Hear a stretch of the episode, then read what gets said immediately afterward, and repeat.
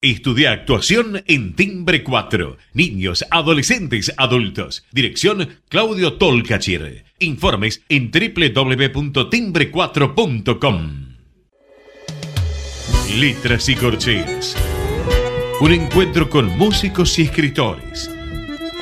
Una hora para disfrutar de canciones y textos contado por sus autores.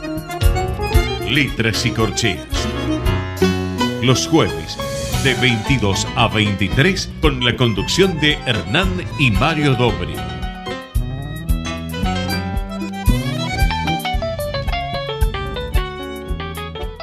Buenas noches, bienvenidos a una nueva emisión de Letras y Corcheas. Hoy nos visita un saxofonista, compositor argentino, que el día 29 de julio a las 20.30 se va a estar presentando junto con su cuarteto en Lucille, en Gorriti 5520, para presentar eh, la suite del año de la Tanguedia. Mario, ¿qué nos puedes contar de nuestro invitado de hoy? Buenas noches.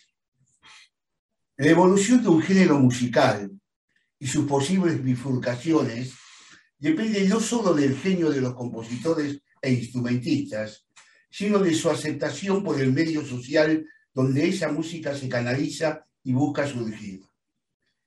Es cierto también que cada cambio provoca resistencias ineludibles en el público y en los divulgadores, que los músicos y productores deberán afrontar si desean que lo producido tome vuelo. Cada cambio representará también por asociación a un grupo de adherentes que se consustanciarán con los músicos y su música, y de ellos dependerá en sumo grado la evolución del producto musical ofrecido. La música, como tantas otras cosas, es fiel mensajera de lo que la sociedad recrea y transmite a las próximas generaciones sus vivencias y realizaciones. Hoy, en esta noche de jueves, de Letras y Cortea, nos visita un músico que transita los caminos de la evolución musical del género del tango. Buenas noches, José Ritamosa. Es un placer contar contigo en nuestro programa. Gracias. Gracias eh, por la presentación y por la invitación a participar del programa. Muy, contento eh, te quería preguntar, entre las influencias o eh, cambios en las bifurcaciones del tango, has hablado muchas veces de los factores que tuvieron a Astor Piazzolla y a Rovilla como emergente de esos cambios e influyeron en decisiones posteriores tuyas. ¿Cómo marcarías las diferencias entre las conceptualidades Rovira y la de Piazzolla y cómo ambas modificaron tu manera de ver en tus comienzos tu forma de llevar el tango en adelante? Bueno, eh, ambos son para mí los, máximos referentes de eso que se puede llamar este, tango contemporáneo o tango moderno o tango nuevo tango.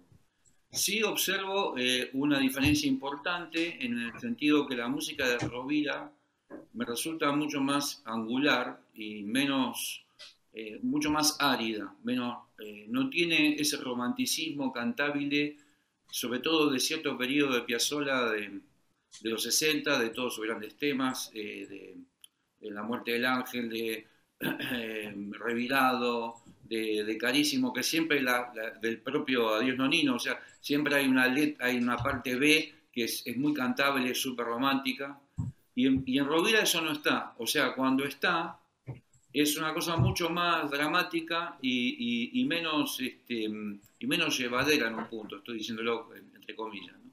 O sea, yo encuentro en Rovira una tonalidad eh, menos, menos, menos pastel, menos limada los bordes. Es una, cosa, es una música bastante más eh, eh, dura y más compleja. Y tiene para mí algunos momentos, especialmente, hay una serie de, de grabaciones que creo que después salieron en algún formato, yo las tenía hace mucho tiempo, que eh, circulaban un poco entre los, entre los que éramos más fanáticos, eran como unas grabaciones que no se habían publicado y ahí hay una música muy, este, muy interesante de, él, eh, muy, muy profunda, ¿no es cierto? Entonces, de alguna forma, eh, ellos dos eh, son también, cuando yo empecé con el tema de, buscar tocar música de Buenos Aires o tango con el saxofón, hice un proceso parecido al que había hecho con el jazz. Agarrar los discos y tratar de sacar lo que tocaban los músicos en, sus, en sus, versiones o en sus, en sus propias composiciones o en arreglos de otros artistas. ¿no? Y, y, bueno, eh, como al principio tocaba más el alto y saqué algunas cosas de violín, pero a medida que fui metiendo con el bandoneón es un poco, son ellos dos los que yo tomé como, como referencia. Estudié muchísimo, por ejemplo, un solo muy difícil que es el solo de Sónico de, de Rovira, este, una, de las veces, una de las versiones. ¿no? Este, entonces, un poco, no sé, ellos dos son como una, eh, como la gente que abrió una puerta diciendo, mire, esto todavía falta, falta más, faltan más cosas, hay que seguir hacia adelante. Y al mismo tiempo, eso me permitió a mí ver de dónde habían venido ellos, ¿no?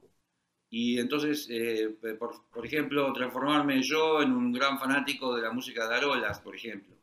Este, eh, o, eh, digamos, transformarme en un gran fanático de, Caro, por ejemplo. Entonces, siempre es lo mismo, ¿no? Creo que la, la música este, que escuchamos en un momento eh, no es producto de, la, de, una cuestión de, aparición natural, digamos, tiene una evolución. Siempre alguien hizo algo antes del cual uno toma una referencia. Y bueno, es interesante ver cómo este, esa pretensión de, de patear el tablero con la tradición, de alguna forma, visto desde hoy, eh, todo ese movimiento de los vanguardistas de los 50 que atravesó los 60 está mucho más cerca del, tango del, año 20 o del 30, más cerca de lo que uno se imaginaba en algún momento. Vos sabéis que ¿cuál, es, cuál, es, ¿Cuál es el, la sonoridad? O sea, hablaste muchísimo de, diferentes estilos y, diferentes formas del tango. ¿Cuál, cuál es el, el, sonido que querés darle con este, con este cuarteto que, con el, con el que estás tocando y, con el que grabaste la suite del año de la Tangadía?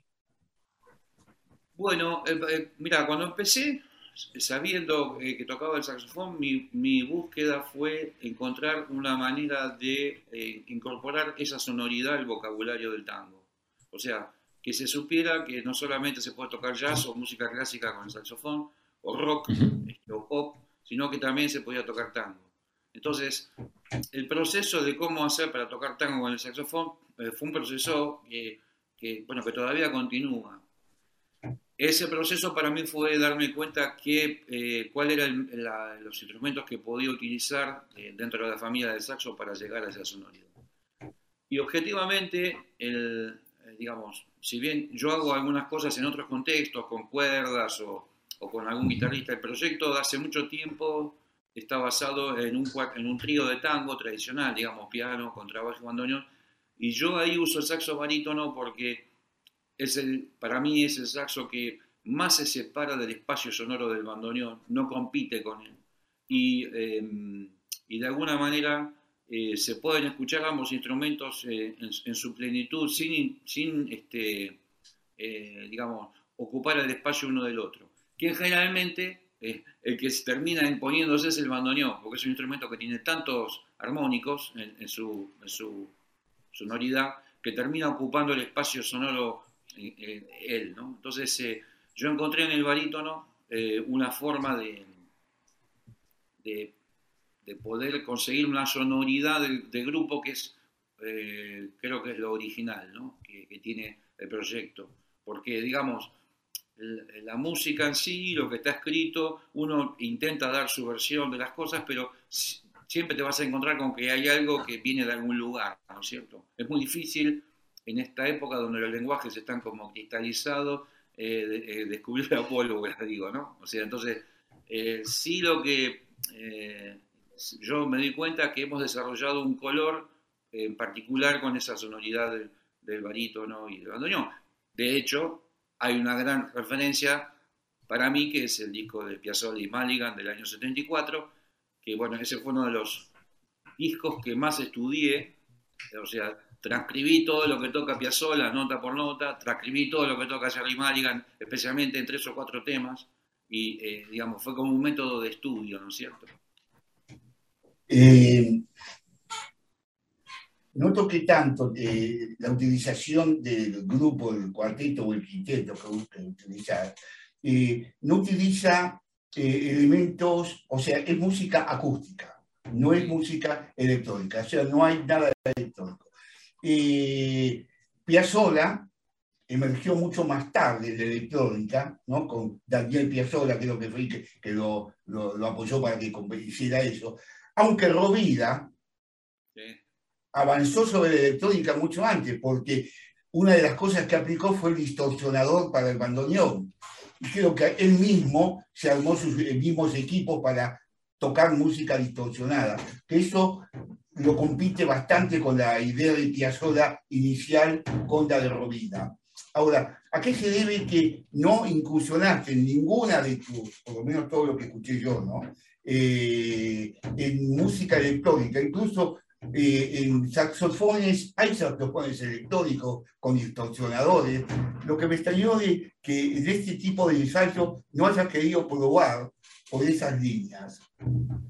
Eh, lo que sucede es que eh, por ejemplo, el caso de, de Rovira y, después de Piazzolla estaba muy vinculado a la cuestión de la industria discográfica de esos años, donde había una cuestión del bajo eléctrico, la guitarra eléctrica, el teclado, la forma de, en cómo se grababan y, tal. Supongo que fue como un, una, también una, un momento de tratar de ubicar eh, eh, de no perder el, público que masivamente se estaba, se, se, fue rock, digamos, ¿no? Entonces, cómo eh, de alguna forma utilizar el mismo instrumento, los mismos instrumentos que podías escuchar en un grupo de, en un show de rock o de jazz y, y otro, otro resultado.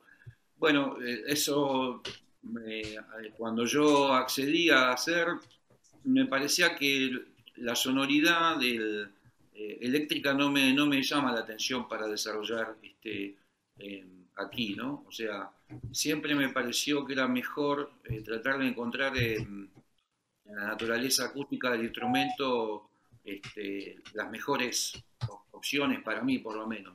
No lo desecho, pero no, no, no me siento atraído ni por el bajo eléctrico, ni por la batería, ni por la... Aunque en un tiempo tocamos con batería en el grupo, eh, digamos, era más que nada como una percusión o un color de percusión, no era alguien que estaba haciendo ritmos, ¿no? O sea, eran los ritmos del tango y aparte de otra cosa, ¿no? que la música de tango sea tradicional, más contemporánea, menos contemporánea, más moderna, siempre tiene alteraciones del tempo. Y eso a veces, eh, o sea, la música va más rápida o va más lenta, hay secciones en los temas donde hay alguna cosa que es un poco más rápida, un poco más lenta y no siempre, eh, eh, digamos, en la actualidad sí hay mucha gente que lo puede hacer. Cuando yo empecé no era tan habitual que un baterista aceptara no tocar un patrón rítmico, sino que buscara los colores más como si fuera una percusión hasta de música cámara o, este, sí, de cámara o, de académica, pero, pero en definitiva no es una sonoridad que a mí me, me llame mucho la atención, la de, la de los instrumentos eléctricos para un proyecto así. Jorge, ¿qué, qué podrías compartir algo de, algo de tu música con el saxo para que, para que la audiencia te pueda escuchar un poco? Bueno, voy a tocar un pedacito de hace unos años. Escribí un concierto para saxo, tenor, bandoneón y banda sinfónica. Lo hemos tocado algunas veces en Argentina, en el exterior también, y lo volvimos a reponer.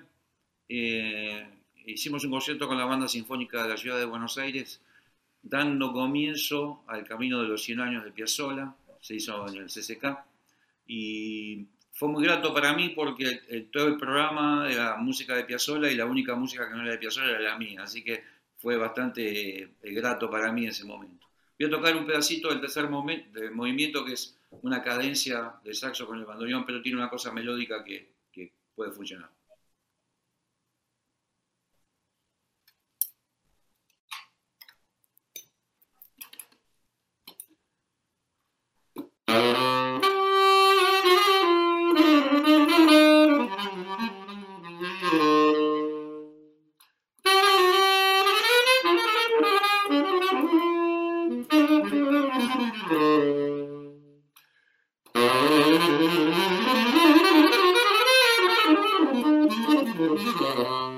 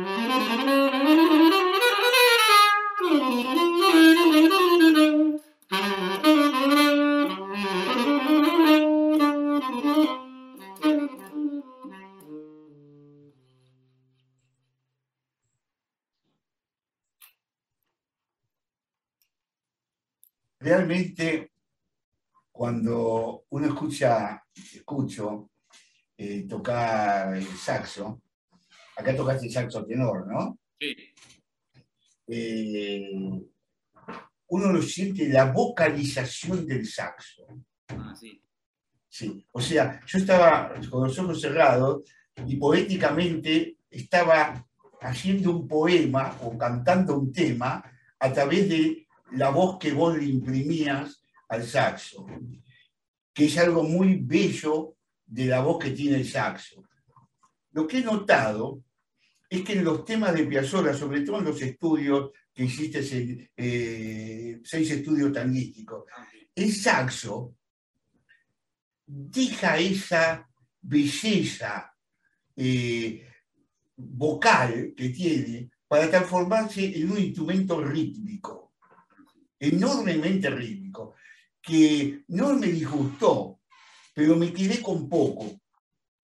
No sé si me explico un poco lo que digo, ¿no? Perfecto, Mario, porque eh, aprecio mucho el, comentario.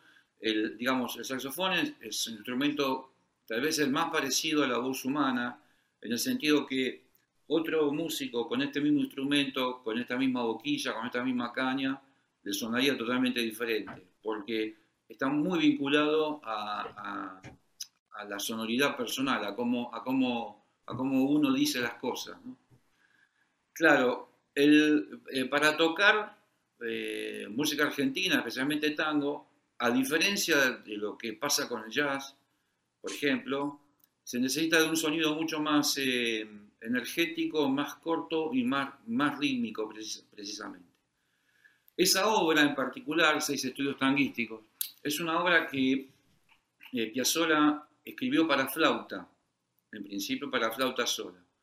Y como es tradición en, los conservatorios eh, de, música académica, mucha de la música del saxofón eh, tiene la vertiente de sacarse o de los libros, métodos y obras de flauta, de clarinete o de oboe.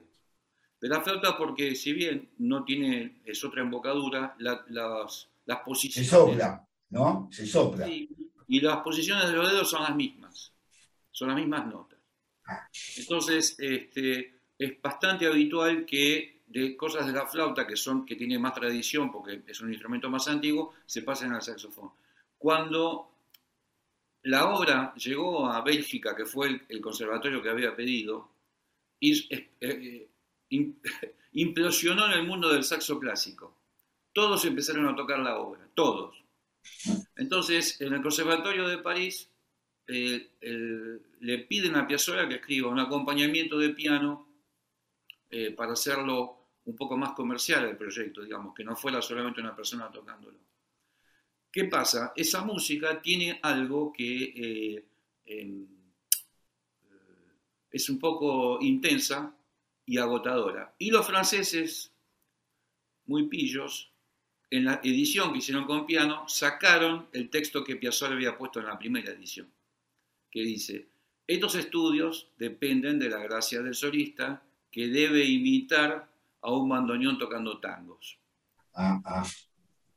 Entonces, Bien, objetivamente yo averigüé, hablé con varios músicos, eh, con gente de la Fundación Piazzolla para preguntarle, porque hay algo en la partitura del piano que yo no sé si eso fue una de las últimas cosas que Piazzolla escribió, eh, porque la música es del año 88. Y a mí siempre me dio la sensación de que él no escribió la parte con el piano por cómo está escrito el acompañamiento, lo hizo con el bandoneón. Entonces, Escuché inclusive hay una versión bastante buena de un, músico francés, sobre todo porque la pianista toca muy bien, toca muy bien, pero no nunca me funcionó. Entonces, eh, eh, para el 25 de mayo del 2016 eh, hicimos un concierto, me llamaron para hacer un concierto con la Orquesta Sinfónica del Chaco y yo llevé de prueba dos o tres de los arreglos, a ver qué pasaba, cómo funcionaba el arreglo ese, agarrar la parte del piano y hacer un arreglo para las cuerdas. Y me gustó, entonces, este, después, bueno, vino todo un proyecto que terminó siendo esa grabación en Alemania. Y entonces el carácter de la música, eh, si bien está la, claramente la, la, cosa de Piazzolla, hay solamente dos números donde hay eso eh, cantable que, de lo que te hablaba al comienzo. El número 2 y el número 4. El resto es como si en vez de tocar el saxofón tocaras la batería. Y, te digo, em, aprecio mucho que te hayas dado cuenta de eso porque no se da cuenta de eso todo el mundo. ¿eh? Así que lo valoro mucho el comentario. Es un poco así el espíritu de esa obra. Si no la tocas así, eh, eh, el carácter de la música eh, decae. Mirá que yo he dado clase en muchos lugares de, América, de, Europa, que vas a una universidad o vas a un congreso y siempre aparece algún estudiante que toca esa obra o algún profesional que toca esa obra. Y, digamos, está tocada desde un lugar que no, por eso me llaman a mí para ver que si les puedo dar una ayuda con, con la forma de interpretar y todo eso. Pero hay ciertos códigos que son eh, de, nosotros, que son culturales, que es muy difícil de, transmitírselo a, la, otra persona. Por más que uno le explique ciertas cosas, es difícil. Pero bueno, está bueno que eh, es una música que los, atrae. Pero te digo, cuando la música apareció en el conservatorio en Bélgica, los saxofonistas se volvieron locos. Locos, los de música clásica con esa obra. Estamos conversando con Jorge Reta. Vamos a, hacer una pequeña pausa. En un minutito más volvemos con más letras y corcheas. No se vayan. Vamos la radio. Somos tu voz. Vamos con eco. Siempre la verdad y la mejor información. Estamos llenos de historias verticales Gira tu celular. En Catamarca tenés algo distinto para contar. Gira, gira, no te pierdas de nada. Vení a contar una historia distinta.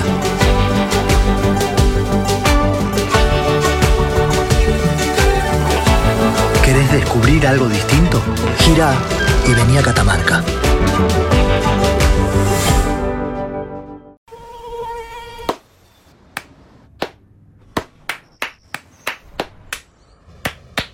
No aplaudamos al mosquito, combatámoslo en serio.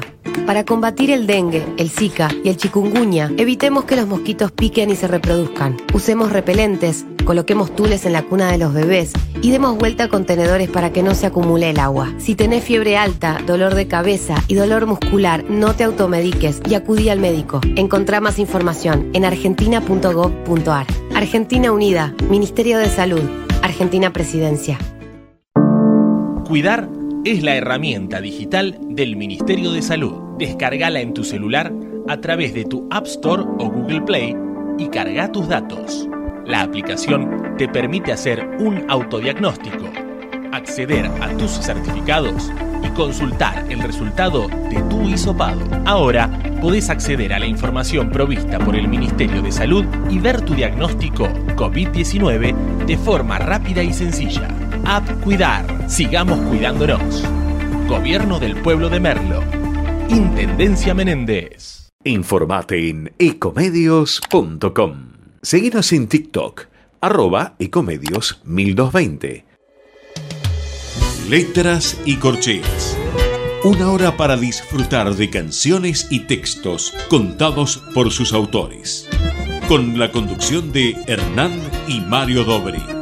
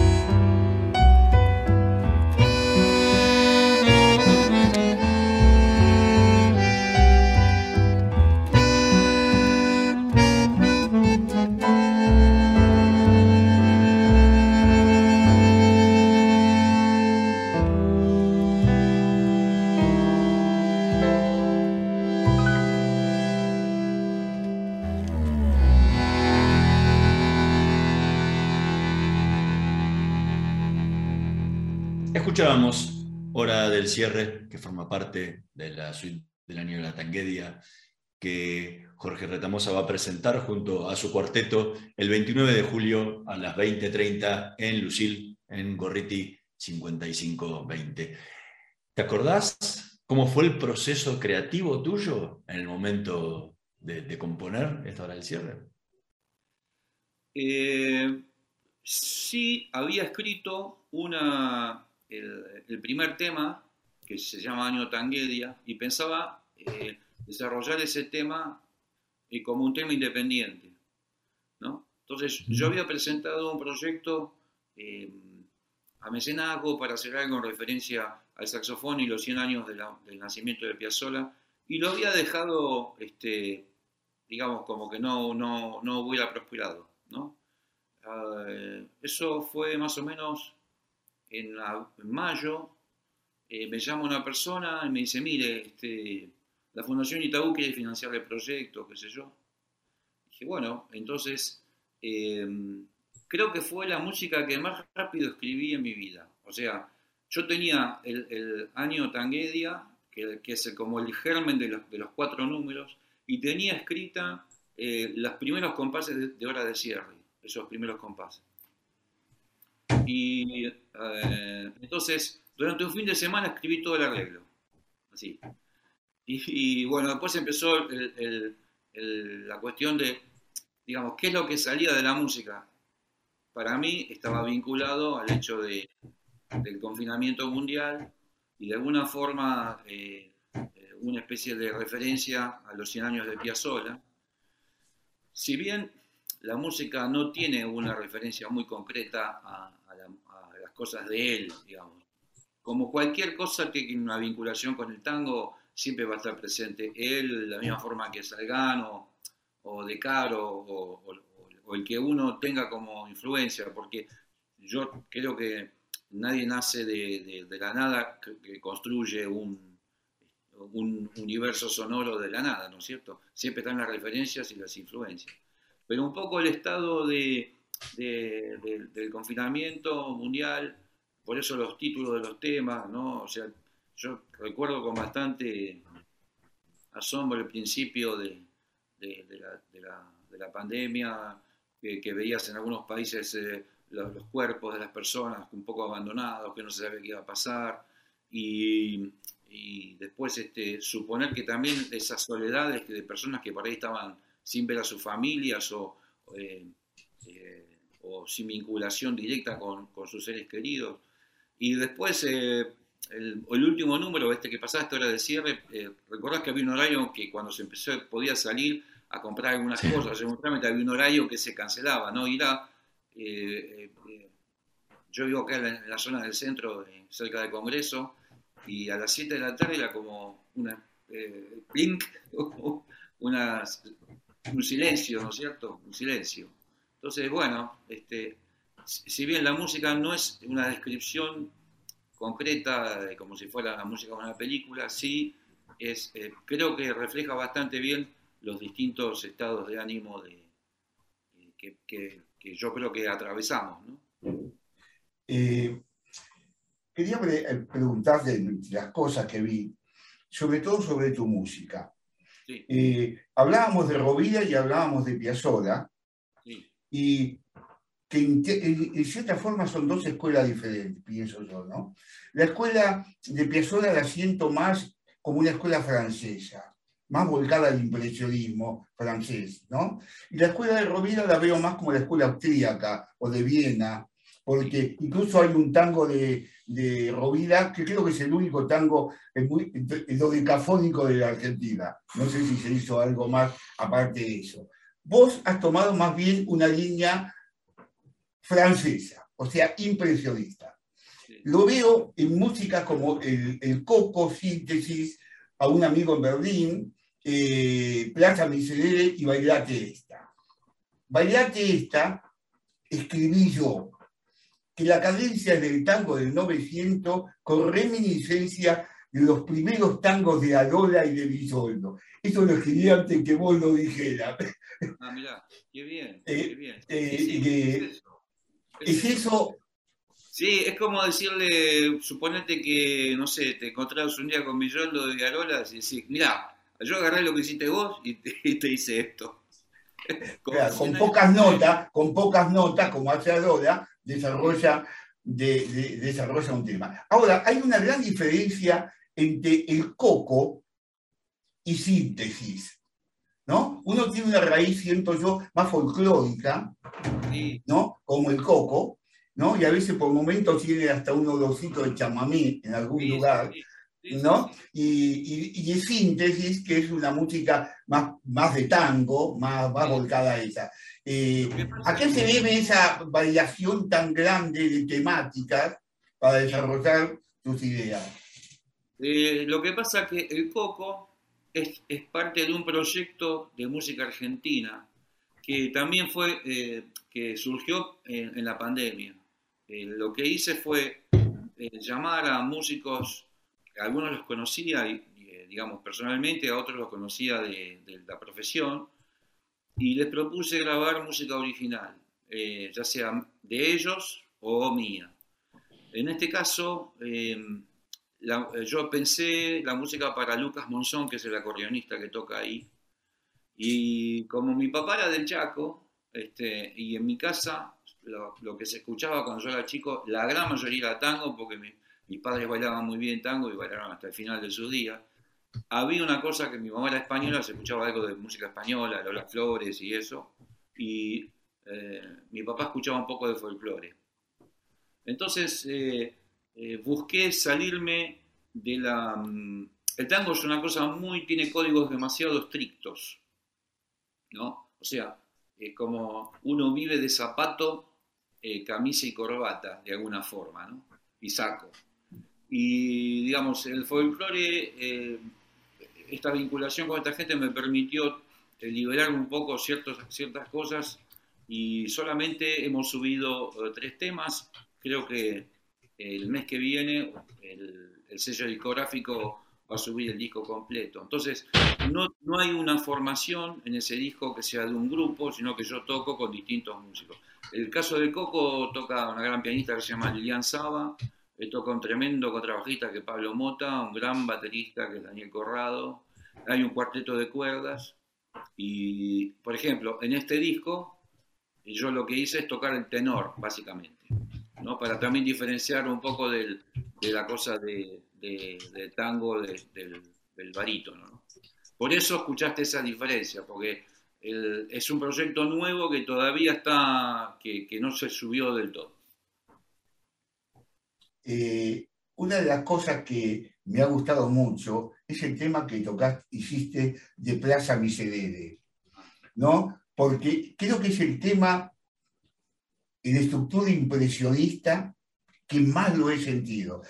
He sentido el amanecer, he sentido el mediodía y la tarde y después la caída de la noche. Esa, esa música brumosa, que incluso tiene mucho también de Rovira esa parte, ¿no? Porque hay, ¿no? Brumosa, que poco a poco aclara el mediodía. ¿Ha sido así tu idea de la de, Estoy sorprendido, Mario. Quiero aclararle al público que no hemos hablado nunca antes de esto, porque la Sí. descripción que estás haciendo es así. Ese es el tema más impresionista de todos. El tratamiento eh, de, de la obra en sí. eh, eh, a mí me gusta mucho el, este, Debussy, ¿no? el, el preludio, y entonces, de alguna manera, he pensado cómo sería un Debussy tomándose un, un vino en la esquina de, de Plaza 11, ¿no? Y, y también eh, es referido a mi infancia porque eh, yo vivía en San Telmo y cuando teníamos unos siete años vinimos a vivir al barrio de Once, bueno, Valvanera, y cuando era pibe la los colectivos decían a Plaza Miserere, ¿no? A Miserere, y la palabra Miserere tenía una connotación eh, como muy potente para mí en el sentido de que qué, querría significar, por qué se llamaba así, y quedó, y bueno, tal vez eh, es un poco eso que, todo eso que vos sentiste con la música, estoy muy feliz porque yo creo que es eso también. Eh, eh, estilísticamente tiene un tratamiento, digamos, impresionista, tiene un- una correlación con, en referencia a Rovira. Todas estas cosas que estamos hablando, eh, no es que uno va a la, a la estantería y saca un compás de Rovira y otro compás de Debussy y arma. O sea, son cosas que uno tiene adentro y van, y van saliendo Así es, es verdad. sí. Y, y hay un pequeño momento de improvisación con el barítono, que eso también quedó bien porque eh, grabamos todos juntos, o sea que este, tiene esa, esa, esa especie de urgencia de, de, de- lo que estás haciendo en el momento con 20 o 25 personas más, ¿no? Así que eh, yo estoy muy contento también de esa, de esa pieza, estoy muy contento, sí, sí. Y estoy muy contento que hayas percibido eso. Gracias. Jorge, ¿qué, ¿qué otro fragmento de tu música podrías mostrarnos con el saxo? Eh, puedo mostrarles algo que me gusta hacer, que es improvisar sobre algún tema no muy viejo, eh, algún tema muy Ok. viejo no muy conocido. Este, eh, sobre Genial. todo con el tenor, ¿no? Hay un, hay un eh, compositor que es eh, que es afro-argentino, que es Joaquín Mora, y tiene uno de los temas más lindos que se llama Divina.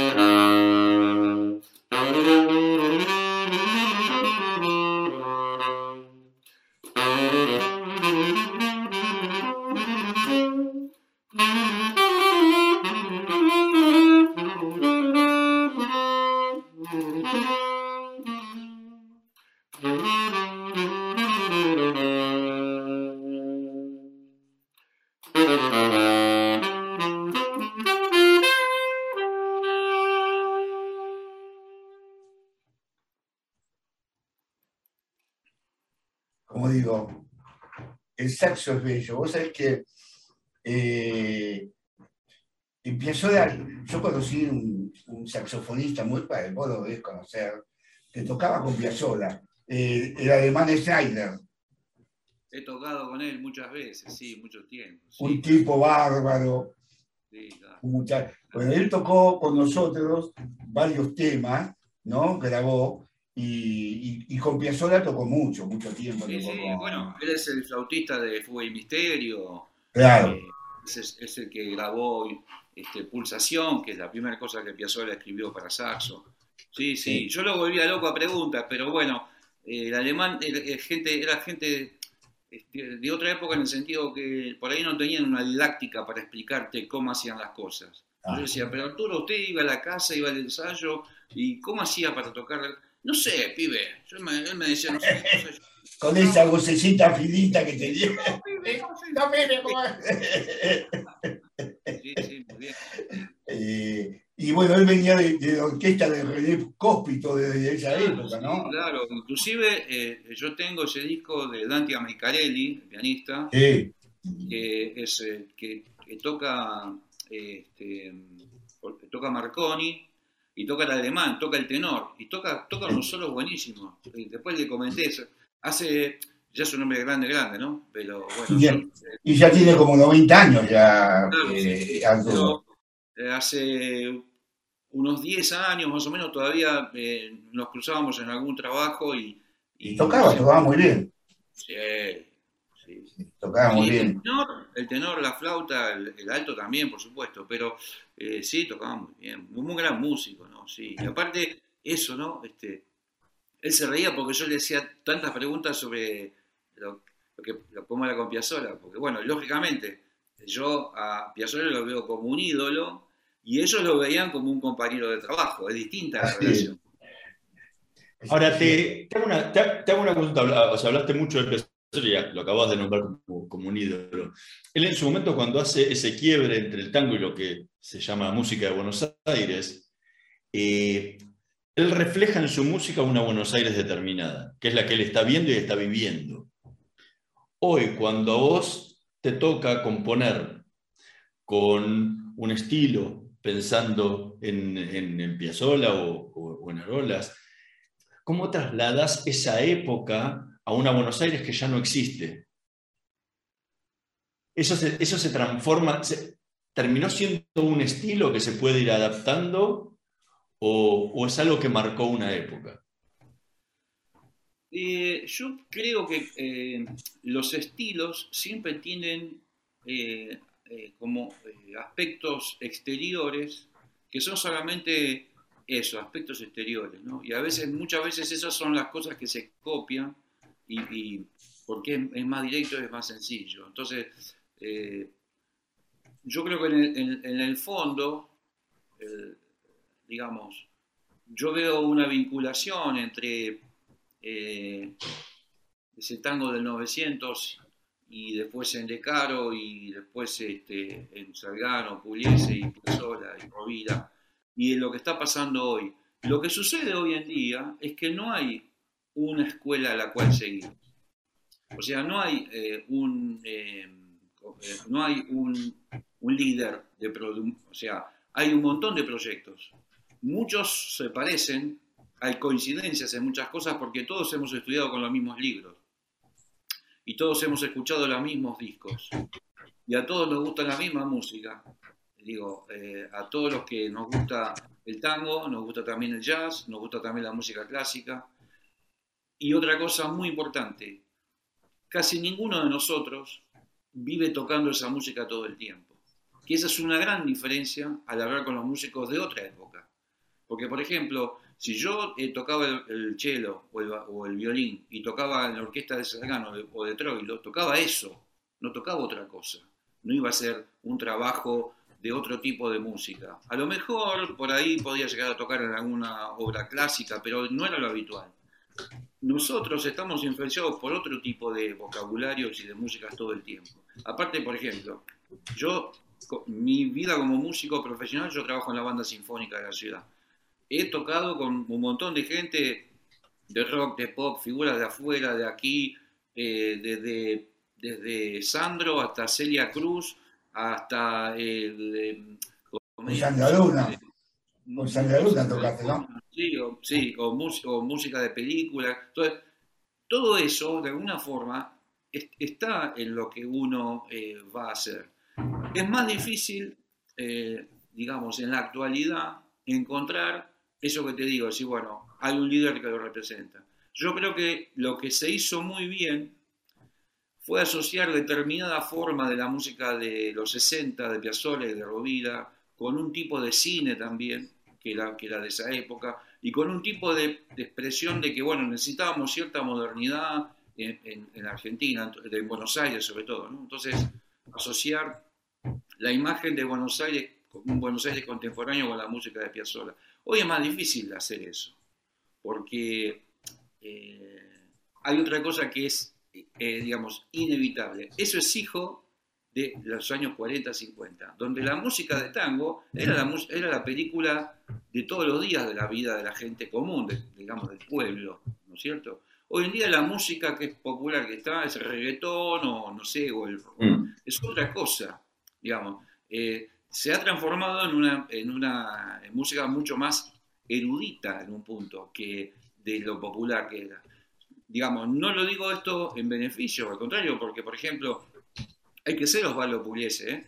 y, y poner todas esas segundas menores eh, y los clúster y todo eso, y que sea una música recontra popular en los años 40 y que la gente iba, no sé, en camión a escucharlo al tipo. Digo, eh, lo que ha- se ha transformado, yo creo, es el, el gusto de, de la sociedad por un discurso musical con, con cierta eh, elaboración, ¿no es cierto? Entonces, eh, es, más difícil representar algo hoy en la actualidad, representar tu lugar. Pero hay una cosa que sí yo aprendí, y es que las personas de otras culturas te definen muchas veces mejor que tu, propia, que tu propio entorno.